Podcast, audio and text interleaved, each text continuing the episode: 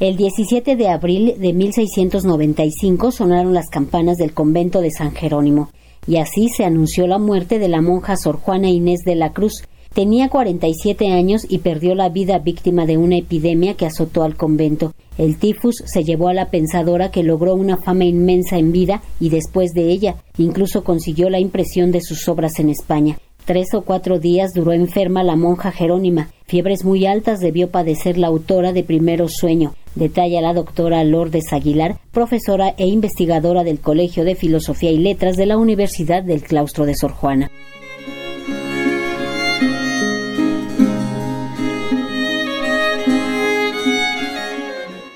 Se enfermó entre un 13 y un 14 ella estuvo muy, muy pocos días enferma, pero con unas fiebres muy altas. Ella tuvo una especie de tifus, que a la larga ya estudiando la epidemia, pues tuvo que haber sido un tifus eczemático con ámpulas en la piel, pero la gente en la época le decía tabardillo. Y sabemos que tres, cuatro días antes ella cayó enferma, se fue muy, muy rápido, y pues ese día 17 de abril que ella falleció, empezaron a tocar las campanas de San Jerónimo desde casi desde el momento en que ella muere.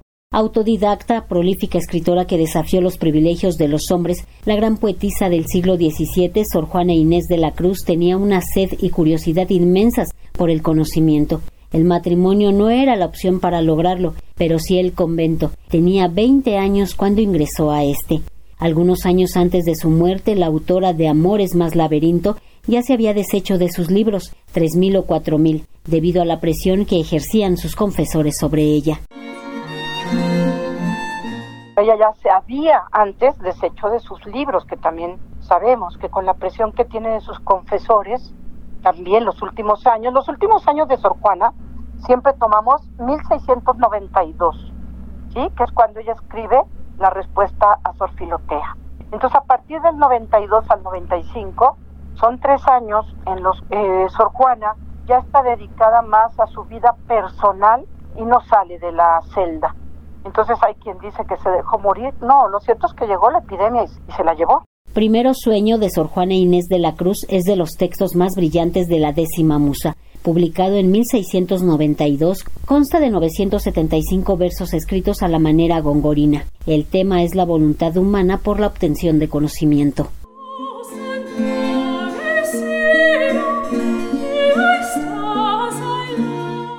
Primero Sueño, pues es una tesis fenomenal de ciencias, artes, eh, cálculos numéricos, observación de astros, música, bueno, o sea, es un compendio barroco. Ahora, ¿por qué no se le lee a Sor Juana? Bueno, Sor Juana pertenece a una tradición de lo oral y lo escrito. Ella también, igual que Quevedo, por ejemplo, eh, tenía romances, redondillas, letrillas que fácilmente podían memorizar las personas. Sor Juana Inés de la Cruz era monja, pero también escritora, estudiosa de las ciencias, de los astros, cocinera.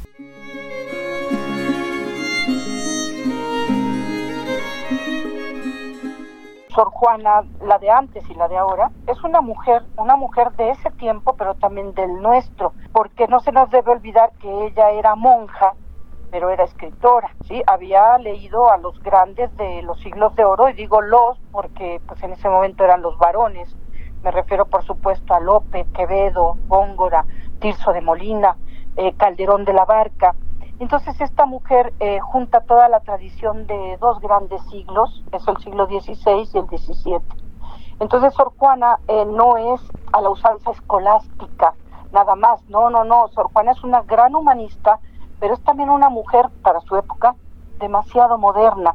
La doctora Lourdes Aguilar, investigadora del Colegio de Filosofía y Letras de la Universidad del Claustro de Sor Juana, recuerda cómo eran dos las opciones en la vida de las mujeres de aquel siglo XVII, casarse y estar a la sombra de los hombres o entrar al convento. O tenían un marido o tenían un padre o tenían un hijo que, que siempre las estaban supervisando y criticando. ¿sí? Sor Juana se debía, digamos, al padre de ella, que era San Jerónimo. porque su verdadero padre pues abandonó a Isabel Ramírez y a ella misma en la hacienda de Panoaya cuando ella pues tendría tres, cuatro años de edad. Todo fue orillando a Sor Juana a ver a la mujer como la mujer tiene que salir adelante, ¿sí? Con sus medios. La madre no fue culta, pero sacó una hacienda adelante, ¿no? Y le pudo pagar a ella su viaje a México y todo esto. Entonces, eh, ella sí tuvo un pretendiente, ¿eh? un capitán por ahí, que fue el que pagó la dote para que ella entrara, aquellos tres mil pesos eh, reales al convento. Pero Sor Juana dentro del convento no, los, las únicas eh, personas que la presionaban justamente eran varones. Fueron aquellos sabios que la interpelaron mucho y también, por supuesto, los confesores que tuvo a lo largo de su vida en el convento. Sor Juana Inés de la Cruz falleció el 17 de abril de 1695, un día como hoy, luego de fiebres altísimas provocadas por el tifus. Allí, en el convento de San Jerónimo, hoy la Universidad del Claustro de Sor Juana, donde se resguardan sus restos.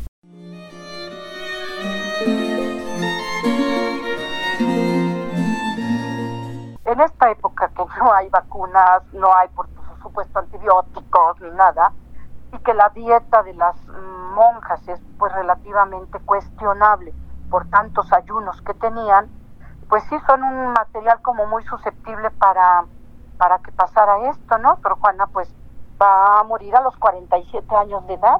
Entonces, digamos que muere, yo no sé si joven o madura para los años de esa vida, pero este, la mitad de su vida estuvo en San Jerónimo, ¿sí? De esos 47 años.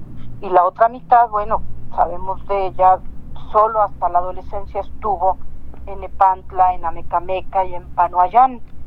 El resto, pues ya fue en la ciudad de los Palacios, en, en la Ciudad de México. Esta gran mujer porque no, yo no sé, yo no creo que haya sido gran monja, pero sí fue gran mujer, gran escritora y como digo, me gusta llamarla humanista y pensadora. Para Radio Educación, Verónica Romero.